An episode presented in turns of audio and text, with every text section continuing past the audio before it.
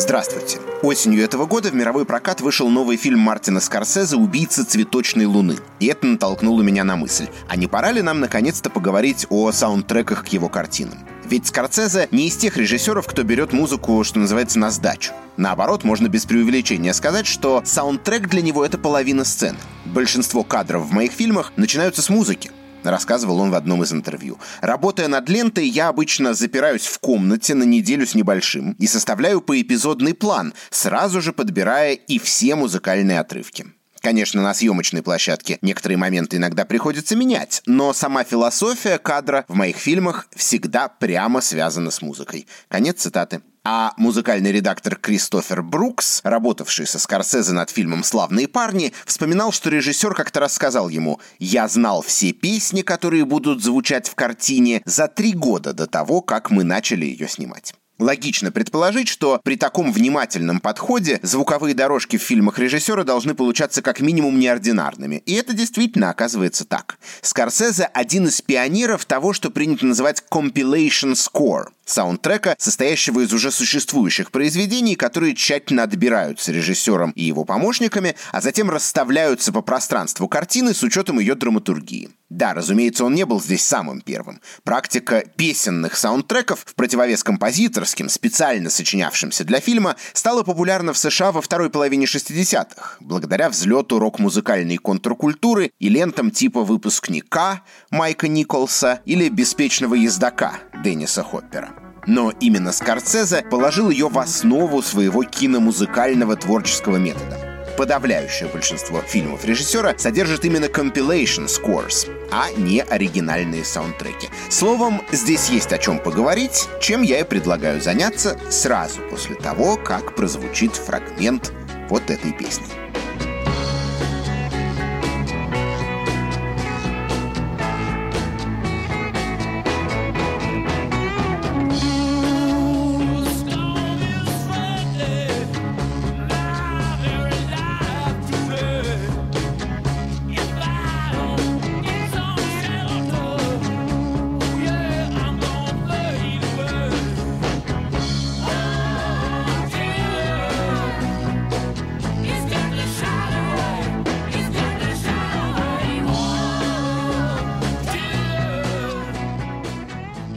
Группой Rolling Stones у Мартина Скорсезе особые отношения. Он снимал для них концертный фильм «Shine a Light», а песни ансамбля по ощущению появляются в его игровых картинах чаще других. И в особенности это касается «Gimme Shelter», звучавшей в трех разных фильмах режиссера «Славные парни», «Казино» и «Отступники».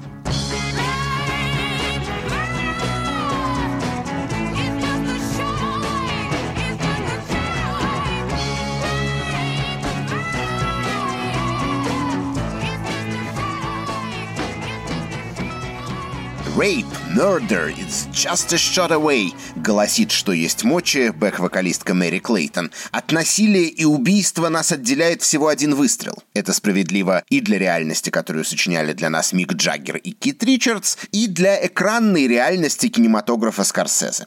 Наверное, в «Отступниках» Гимми Шелтер использованы ярче всего. При том, что сам фильм, пожалуй, уступает и казино, и тем более славным парням. Тем не менее, представление Джека Николсона в яркой дьявольской роли выглядит в сопровождении этой композиции особенно эффектно. И без пары выстрелов, разумеется, дело тоже не обходится. На протяжении всей сцены, а это почти 4 минуты, мы ни разу не видим его анфас. То камера снимает его со спины, то лицо оказывается затемнено. Однако музыкальное сопровождение безошибочно задает нужный тон. Образ героя сходу оказывается выпуклым и внятным. Наверняка я не единственный, у кого Гимми Шелтер в «Отступниках» рифмуется с фрагментом другого фильма Мартина Скорсезе, снятого 30 с лишним годами ранее. Это первый опыт режиссера в так любимом им гангстерском жанре лента «Злые улицы» 1973 года. В саундтреке к ней тоже есть группа Rolling Stones, на сей раз с композицией «Jumping Jack Flash».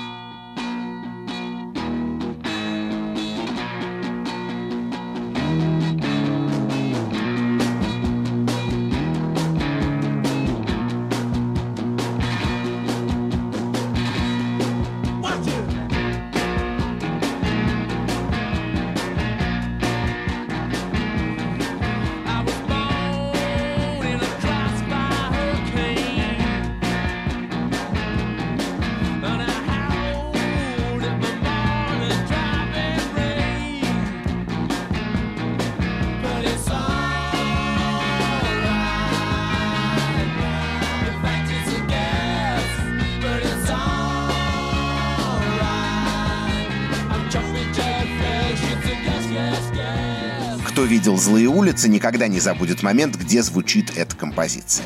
Под нее тоже происходит знакомство с запоминающимся героем Джонни Боем в исполнении Роберта Де Ниро, который в рапиде движется в сторону камеры в сопровождении двух красоток. А Мик Джаггер тем временем надрывается. «Я родился посреди урагана, завыл на свою мать под проливным дождем, но сейчас все в порядке, все просто отпад». Собственно, под эти строчки Де Ниро явился не только в фильм Скорсезе, и даже не только в кинематограф Скорсезе, с тех пор он, разумеется, стал одним из любимых артистов режиссера, но и вообще в большое кино. Это была его первая по-настоящему значительная роль. Ну и, честно говоря, трудно даже вообразить себе более яркий выход на авансцену, чем здесь. Помню, некоторое время назад в моду вошло рэперское словечко «свэг», вот тут оно пришлось бы как нельзя кстати.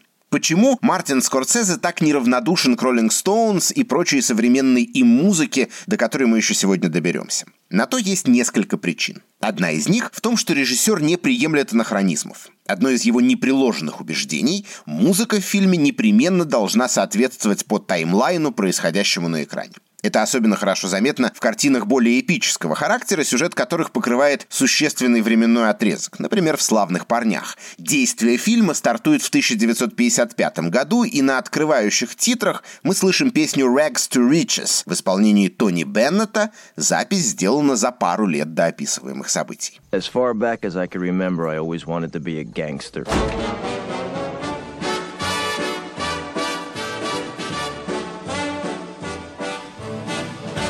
I know I'd go from rags to riches if you would only say you care. And though my pocket may be empty, I'd be a millionaire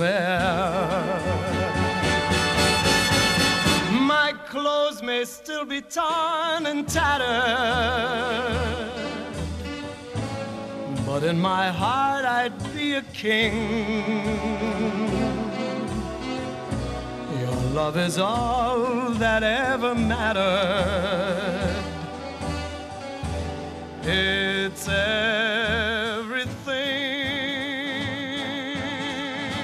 А дальше саундтрек к «Славным парням» оказывается своего рода экскурсией по истории популярной музыки последующих лет и десятилетий. Вот всякая добитловская эстрада, вот матауновские девичьи группы 60-х, вот психодел и так вплоть до панк-рока в финале. Кстати, одна из заключительных сцен фильма, та, где охваченный паранойей главный герой в исполнении Рэя Лиотты наблюдает за следящими за ним вертолетами, по замыслу Скорсезе должна была вновь разворачиваться под музыку Rolling Stones, конкретно под песню «She Was Hot».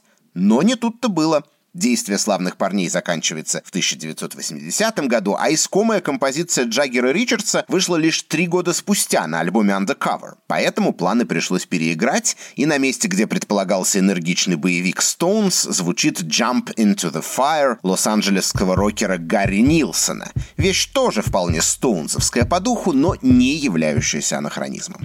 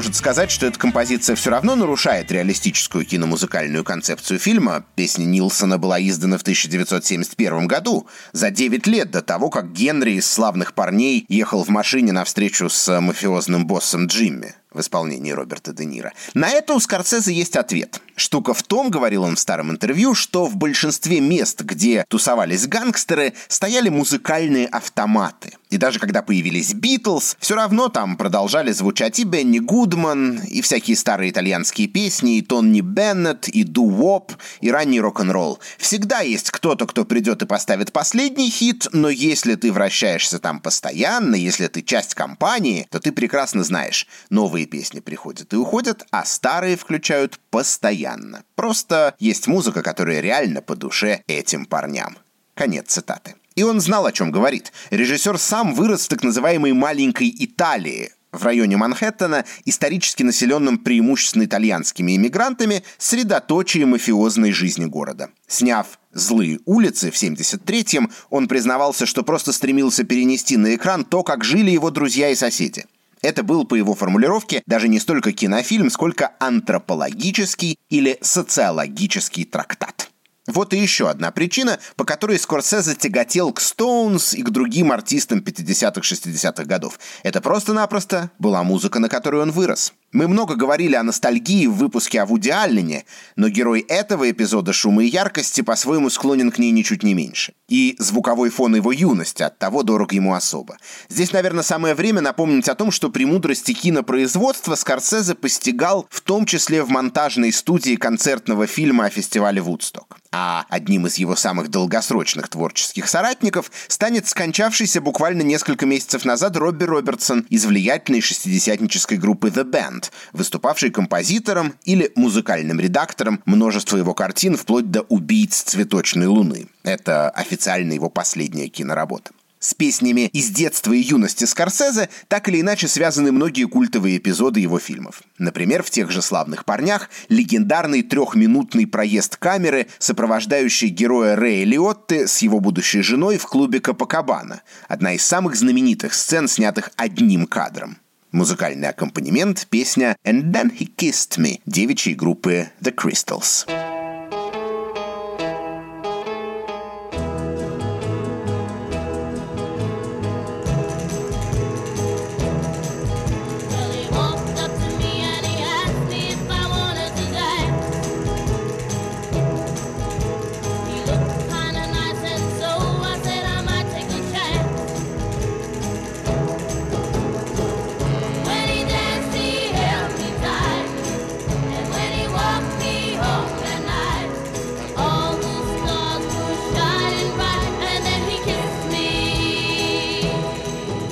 Есть ощущение, что эта композиция подходит к сцене, которую она озвучивает сразу, можно сказать, в двух измерениях. Во-первых, на уровне текста пылкий и наивный рассказ о встрече, влюбленности и, в конечном счете, женитьбе в исполнении вокалистки Долорес Брукс словно бы озвучивает чувство героини фильма, восхищенной тем, как ее избранник разбрасывается деньгами в Капакабане. Во-вторых, на уровне структуры. Сложно устроенная сцена из славных парней, требовавшая фантастической координации всех действующих лиц, отчасти кажется визуальным эхом революционной для начала 60-х годов аранжировки песни, придуманной продюсером Филом Спектром. «Then He Kissed Me» — образец так называемой «стены звука» авторского подхода спектра, при котором к поп-музыке применялись фактически нормативы оркестрового письма композиторов-классиков с целыми многоглавыми инструментальными группами вместо отдельных инструменталистов. Полдюжины гитар, несколько разных клавишных, басы, перкуссии и так далее. Делалось это в том числе для того, чтобы каждая композиция достаточно выпукло и выразительно звучала в любом антураже и на любом носителе,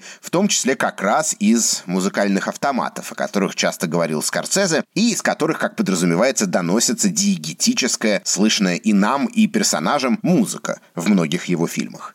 Включая песню The Crystals в сцене в Капакабане, режиссер, можно сказать, сводит подобное с подобным и выигрывает. А вот еще один фрагмент из еще одного гангстерского фильма «Казино». Героиня Шерон Стоун устраивает скандал и разбрасывает фишки в игорном доме, а за этим наблюдает герой Роберта Де Ниро и влюбляется. Мгновенно и безнадежно. «Love is Strange» услужливо напоминает нам ритм энд блюзовый дуэт середины 50-х годов Микки и Силвия. Герою Де Ниро вскоре предстоит в этом убедиться на собственной шкуре. There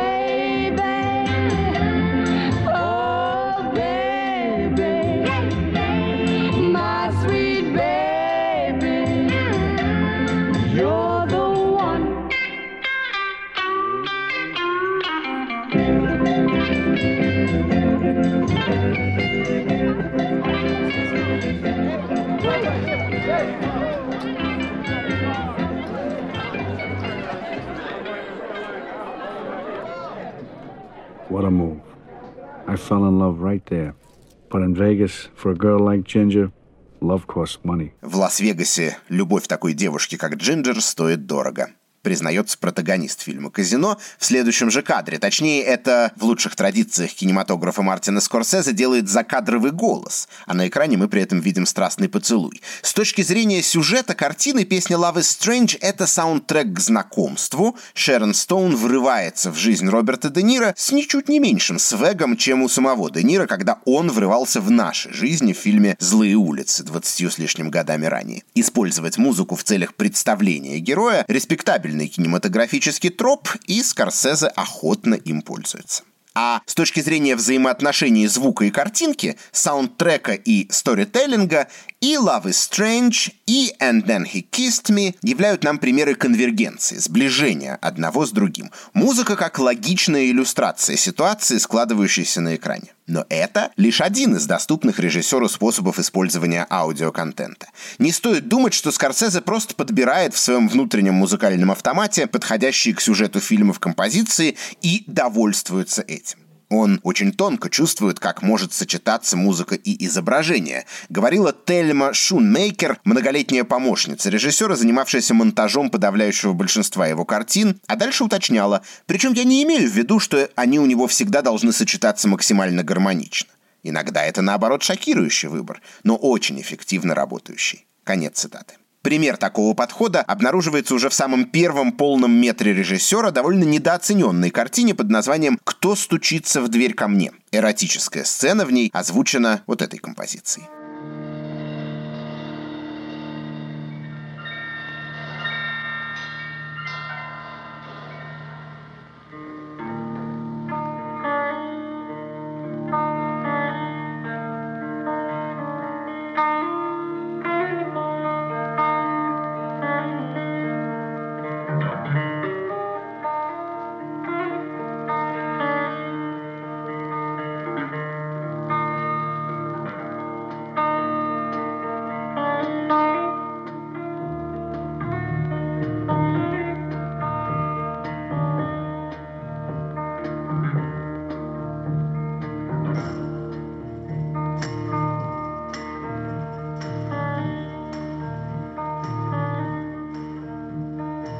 The killer awoke before dawn. He put his boots on. He took a face from the ancient gallery and he walked on down the hall. Я догадываюсь, что для многих кинолюбителей песня The End Джима Моррисона и группы Doors наверняка рифмуется в голове со сценой бомбежки из апокалипсиса сегодня. Но ее использование у Скорсезе не менее выразительно, а главное, значительно менее прямолинейно. Если Коппола подзвучивал апокалиптической музыкой картины собственно апокалипсиса, то его коллега явно играет с вторым слоем композиции, тем, в котором живут моррисоновские фрейдистские фантазии, Эдипов комплекс и все остальное. Можно сказать, что трек здесь не просто дополняет на звуковом уровне то, что мы и так видим на экране, но подключает дополнительный пласт восприятия. И это далеко не единственный пример. Скажем, в тех же злых улицах эффектная драка посреди бильярдных столов происходит в сопровождении беззаботного шестидесятнического шедевра «Please, Mr. Postman» R&B трио The Marvelettes.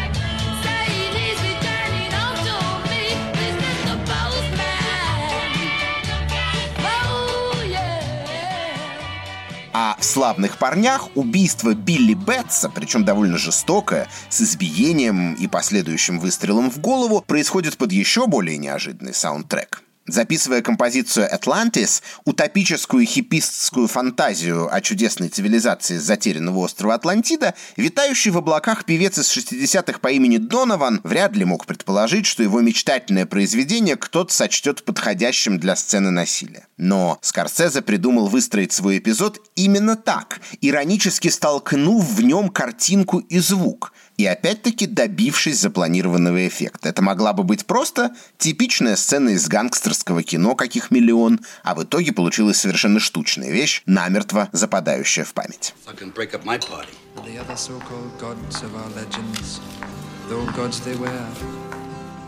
And as the elders of our time choose to remain blind, yeah. let us rejoice and let I did my fucking time, Jimmy. I did my fucking time. I came home and I want what I gotta get. I got fucking mouths to feed. You understand? Yeah. Get the door!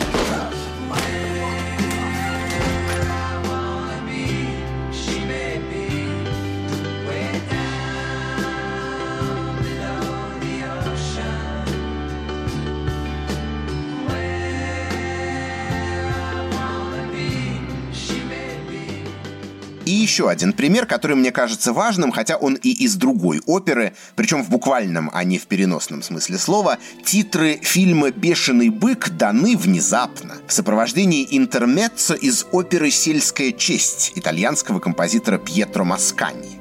Вот как звучит эта музыка.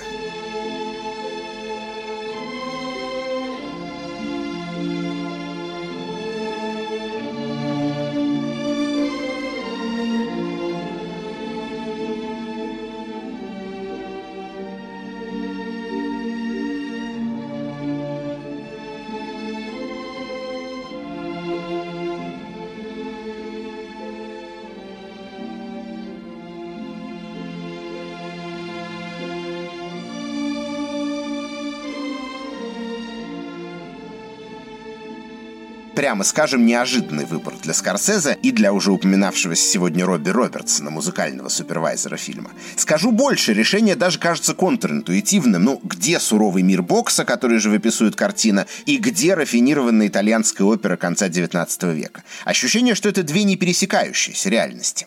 И тем не менее трудно охарактеризовать этот эпизод иначе как гениальное озарение. Боксерская тренировка главного героя, которую мы видим издалека в так любимой Скорсезе замедленной съемке, благодаря музыкальному сопровождению становится скорее похоже на какой-то странный таинственный танец. Спорт уподобляется балету. Да, дальше в игровых сценах мы оперативно попадаем в безжалостный мир поединков на ринге, но наше восприятие этого мира уже задано прологом под музыку Масканьи. И это восприятие, скажем так, так заинтересована эмпатическая. «Бешеный бык» не столько спортивная, сколько человеческая история, причем печальная. И непредсказуемый выбор саундтрека делает ее еще более пронзительной и убедительной. Говоря о классической музыке у Скорсезе, нельзя не вспомнить зрелый фильм «Остров проклятых», где режиссер вместе с Робби Робертсоном адаптирует принцип compilation score к академическому авангарду второй половины 20 века, от Кейджа до Шнитке и от Кшиштофа Пендерецкого до Брайана Ино. Гармонически неопределенный язык этой музыки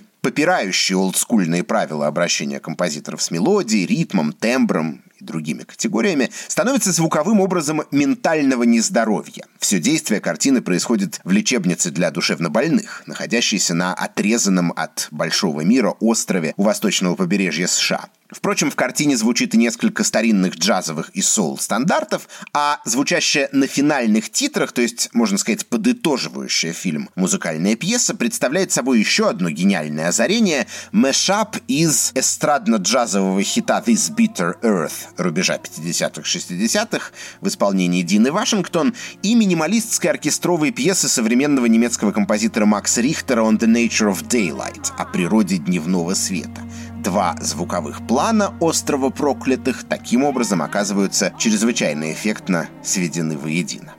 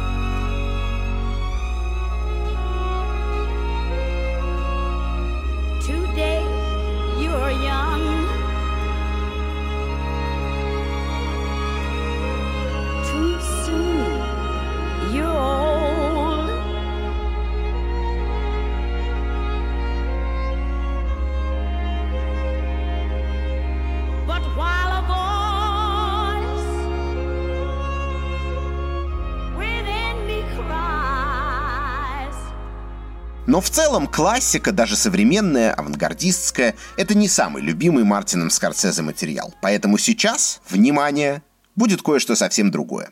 Резко меняем тему. Подозреваю, что трек, который вы сейчас услышите, знаком всем, вне зависимости от того, разбираетесь вы в кинематографе Скорсезе или нет. Строго говоря, он даже не имеет к фильмам режиссера прямого отношения. А вот непрямое, косвенное как раз имеет. Хотя, возможно, не все об этом осведомлены. Так или иначе, встречайте Майкл Джексон.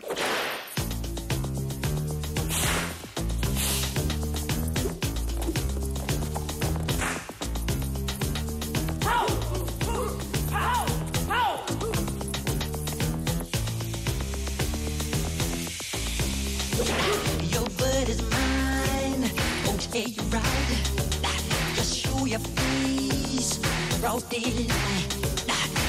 Telling you on how I feel. Gonna catch your mind. Don't you dare jump on, jump on, get on me.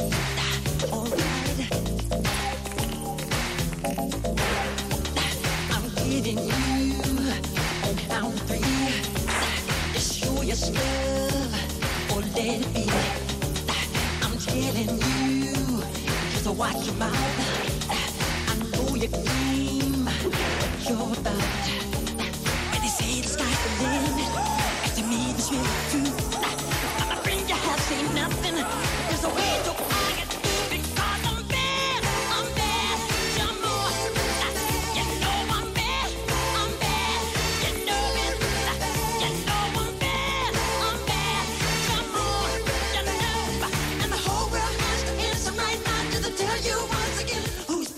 Песня «Bad», разумеется, не звучит ни в одной картине Скорсезе, зато он снял на нее видеоклип, весьма развернутый, хронометражом 18 минут. Именно Джексон был пионером таких аудиовизуальных решений среди популярных музыкантов.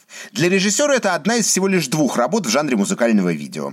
Второе он снял своему постоянному соратнику и творческому партнеру Робби Робертсону. В «Bad» Скорцезе, по собственному признанию, увидел шанс приобщиться к традиции классического мюзикла с которой до той поры соприкасался лишь однажды в фильме «Нью-Йорк, Нью-Йорк», пользующемся у поклонников его творчества, насколько я могу судить, несколько противоречивой репутацией. Есть мнение, что это яркая и занятная работа, но все же в чужом для режиссера жанре и от того, как бы не раскрывающая всех его талантов и возможностей. Так или иначе, опыт с Майклом Джексоном, мне кажется, интересен даже не сам по себе, а в контексте творческой биографии Мартина Скорсезе. Если задаться целью зафиксировать флуктуации его творческого метода на всем протяжении долгой и славной карьеры, то без «Bad» не обойтись. Собственно, это ярко продемонстрировала исследовательница Джули Хуберт в своей статье «Без музыки я бы пропал. Скорсезе, славные парни и новая практика саундтреков». Подробно изучив фильмографию режиссера с 70-х до начала 90-х годов, она пришла к следующим выводам. На первых порах музыка нужна была Скорсезе прежде всего для создания его версии так называемого «синема верите» правдивого, реалистического типа кинематографа, в котором, вспомним вновь цитату самого маэстро, он переносил на экран жизнь друзей и соседей, да, некий знакомый ему мир. Здесь, как правило, строго соблюдался диегезис, здесь действовали строгие законы, не допускающие анахронизмов, а музыка появлялась в драматургически оправданные моменты и тщательно подбиралась, исходя из нужд той или иной конкретной сцены. За год до «Злых улиц» свой гангстерский шедевр снял Фрэнсис Форд Коппола, я, разумеется, имею в виду «Крестного отца», с легендарным оркестровым саундтреком композитора Нина Рота – Скорсезе отходит от жанровых условностей, в том числе от специально сочиненной оркестровой музыки, в пользу фонового песенного саундтрека, изобретательно взаимодействующего с происходящим на экране. Но в 80-е, согласно Джули Хуберт, подход режиссера стал неуловимо меняться. Во-первых, снимая кино при поддержке крупных студий, он был вынужден периодически принимать их правила игры – Фильм «Цвет денег» спонсировала компания Touchstone Pictures, у которой был контракт с музыкальным лейблом MCA. Скорсезе и Робби Робертсона настоятельно попросили задействовать возможности артистов, подписанных на MCA. Поэтому саундтрек открывается новыми специально созданными для картины композициями Дона Хенли из группы Eagles и Эрика Клэптона.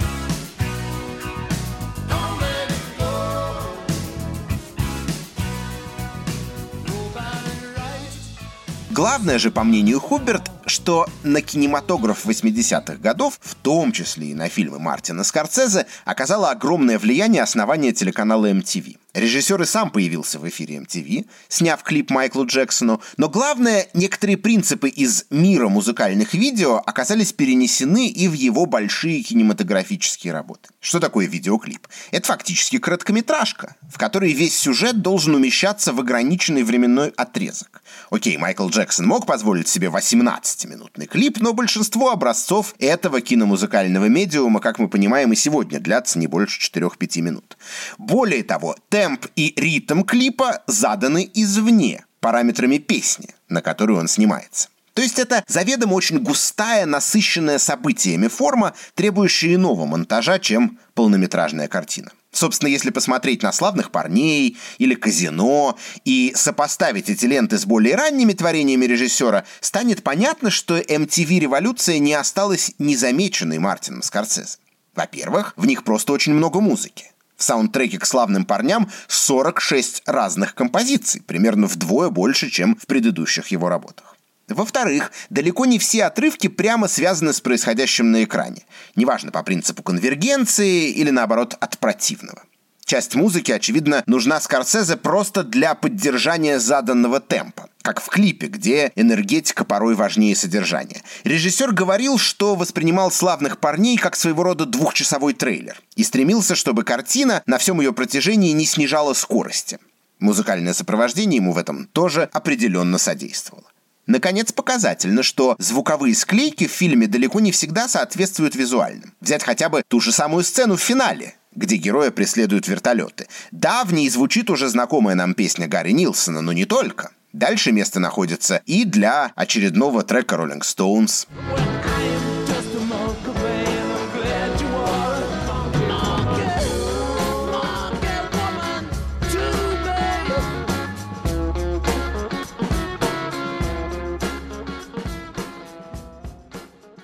и для Magic Bass группы The Who.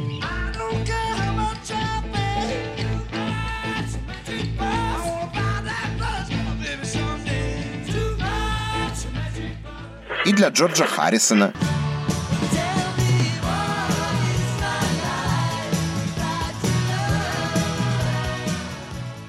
И для Мадди Уотерса с блюзом «Мэнниш Бой».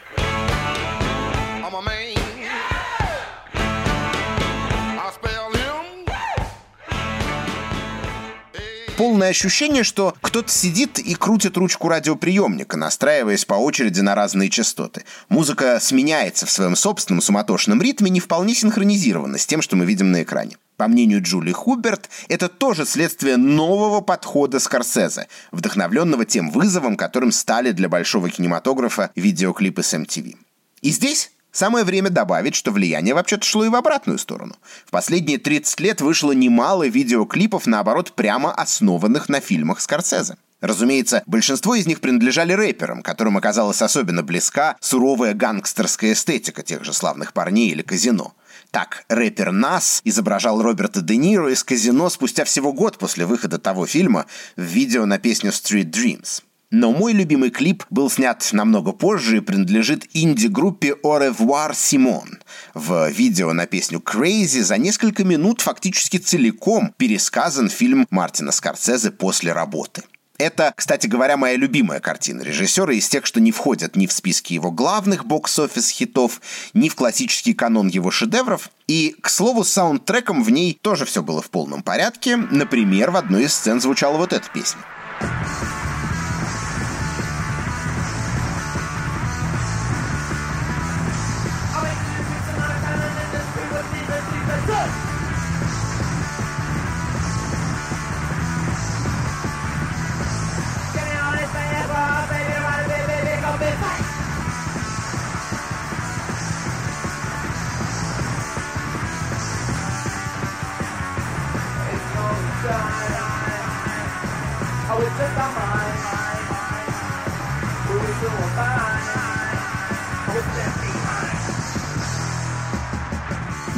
Это хардкор-панк в фильмах Мартина Скорсезе. Бывало и такое. Группа Bad Brains, легендарный первый сингл Pay to Cum, озвучивающий сюрреалистическую сцену в клубе для панков. с ирокезами на головах. Кстати, если вдруг кто-то не знал, то в этой сцене можно увидеть и самого режиссера. Это он на пару секунд появляется там на балконе и освещает толпу фонариком. А в финале картины свой последний четвертак ее кафкианский герой тратит в музыкальном автомате, вот и снова да, любимый звуковой носитель Скорсезе, на то, чтобы включить песню «Is That All There Is» Пегги Ли.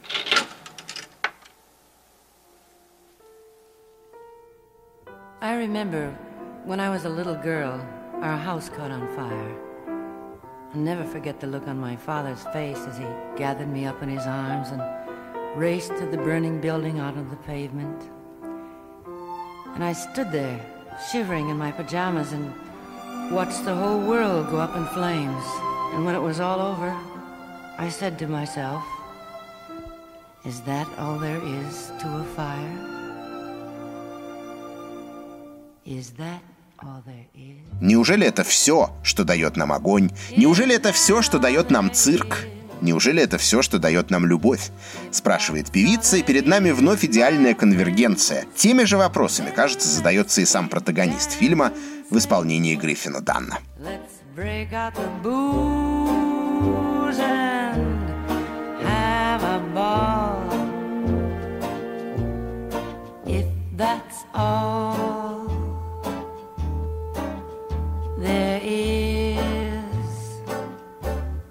Неужели это все, что будет в подкасте о музыке в фильмах Мартина Скорсезе? Боюсь, что да. О его музыкальных документалках от последнего вальса про группу The Band до картин про Боба Дилана, Джорджа Харрисона или Роллинг Стоунс можно было бы поговорить отдельно, как и о примерах композиторских работ в фильмографии режиссера, начиная с «Таксиста» с музыкой Бернарда Хермана, заканчивая, скажем, «Последним искушением Христа» с саундтреком Питера Гэбриэла. Творческое наследие главного героя этого эпизода шума и яркости так велико, что оно просто не помещается в один выпуск. Поэтому в сегодняшнем рассказе я решил ограничиться только анализом compilation scores из его фильмов. Но прощаюсь я с вами с надеждой еще не раз вернуться к теме музыки в кинематографе Скорсезе в других контекстах и с других ракурсов.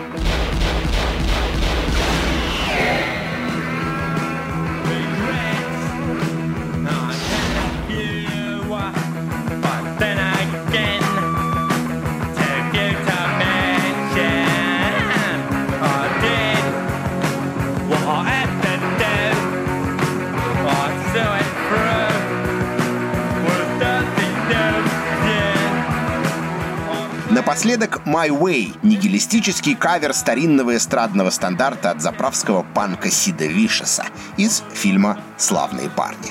С вами был Лев Ганкин. Рассказывать о Мартине Скорсезе и его кино мне помогали звукорежиссерка Лера Кусто, редактор Дуля Джанайдаров и продюсер Бетси Исакова. Счастливо и до встречи! I'm sure you've